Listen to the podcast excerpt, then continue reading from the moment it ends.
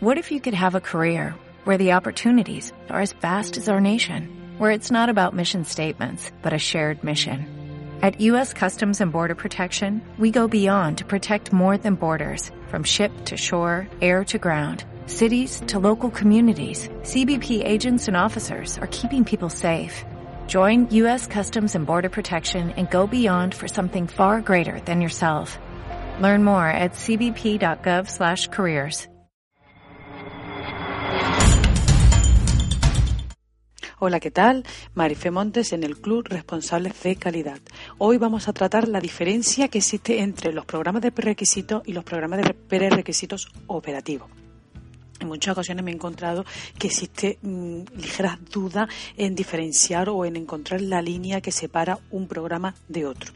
Pues bien, ya he sabido que es de gran importancia el producir alimentos con seguridad para el consumidor y por este motivo tanto la legislación al respecto, que es de obligado cumplimiento, como normas o protocolos privados de seguridad alimentaria, como puede ser BRC, IFS 22000, etcétera, pues nos van a regular los requisitos que deben cumplir los planes de APPCS, análisis de peligros y puntos de control críticos. Pues bien, este plan APCC nos va a proporcionar las herramientas para conseguir un entorno pues, básico y unas condiciones operacionales necesarias para producir alimentos seguros. Dentro de este plan, APPCC deriva una parte importante llamada Programa de Prerequisitos, que a partir de ahora te lo voy a llamar como PPR, ¿vale? También nos lo podemos encontrar que, definido como planes generales de higiene o planes de ayuda o, ¿vale? Depende de la bibliografía que, que cojas, pues pueden tener distintos nombres o depende también de la zona en la que te encuentres. En España, en, México, en Colombia, depende del país, también tienen distintos nombres. Pues bien, los programas los podemos definir como, los, los PPR los vamos a definir como las prácticas y las condiciones necesarias antes y a lo largo de toda la implantación de un sistema APCC que son esenciales para la seguridad alimentaria de acuerdo con lo que se describe en los principios generales de higiene alimentaria y con otros códigos de práctica derivados de la Comisión del Códex Alimentarios. Bueno, pues esto qué quiere decir? Quiere decir que los PPR son los planes que nos van a controlar los peligros procedentes del entorno de trabajo. Y es primordial que estos PPR estén perfectamente implantados para que posteriormente nuestro sistema de APSS sea eficaz los PPR se van a enfocar eh, a los siguientes aspectos del entorno, pues siendo los más genéricos el PPR de control de agua, de energía, de aire o de otros suministros, el de control de limpieza y desinfección, el control de plagas, el control de la trazabilidad del producto a lo largo de la cadena.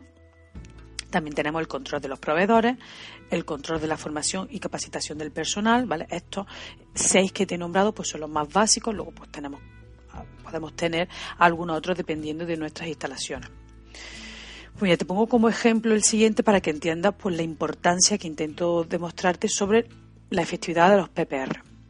Si no determinamos la obligación pues, de cambiarnos los guantes o de lavarlos con frecuencia, o si no determinamos eh, que se debe mantener en perfecto estado, por ejemplo, las mosquiteras de las ventanas, o si no prohibimos la entrada de animales a nuestra fábrica, o si no controlamos el estado de potabilidad del agua, pues ¿tú crees que el plan de análisis de peligro y punto de control crítico va a ser efectivo? ¿Y vamos a poder garantizar la seguridad del producto?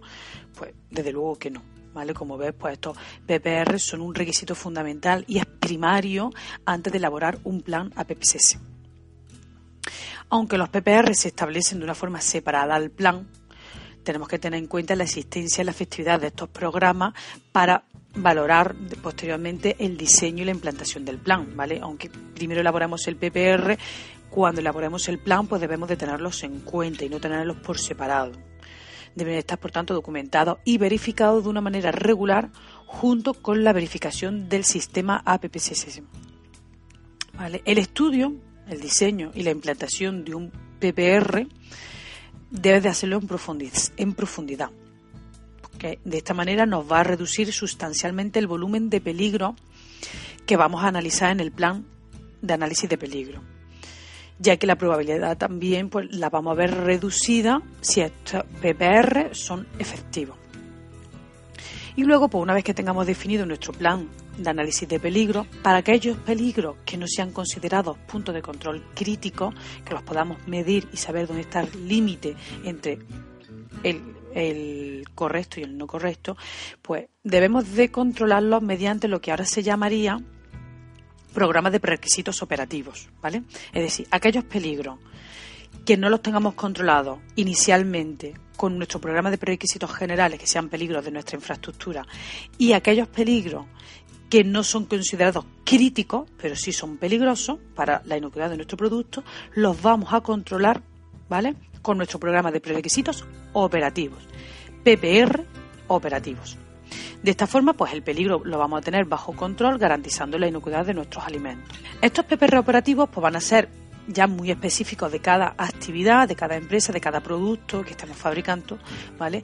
Y no hay pues ni una norma o legislación que nos indique un mínimo de programa operativo ni, ni cuáles serían los básicos, lo que sí nos va a determinar el contenido mínimo que debe de tener este documento, el PPR operativo.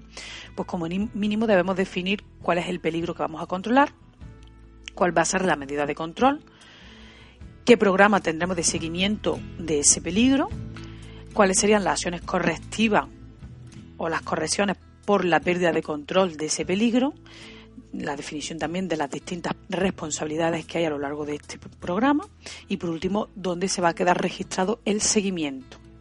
¿Vale? Seguro pues que ya te queda un poquito más clara la diferencia entre ambos programas, los programas de prerequisitos y los generales o los prerequisitos operativos. Indicarte pues que en breve voy a publicar una guía gratuita para la implantación de un plan APCC donde podrás conocer con más detalle sobre este tema y, será bastante más profundo que este artículo. Pues te aconsejo que de esta manera pues tú te suscribas al blog y así pues recibirás la guía en cuanto la publique, serás el primero en recibirla. Muchas gracias.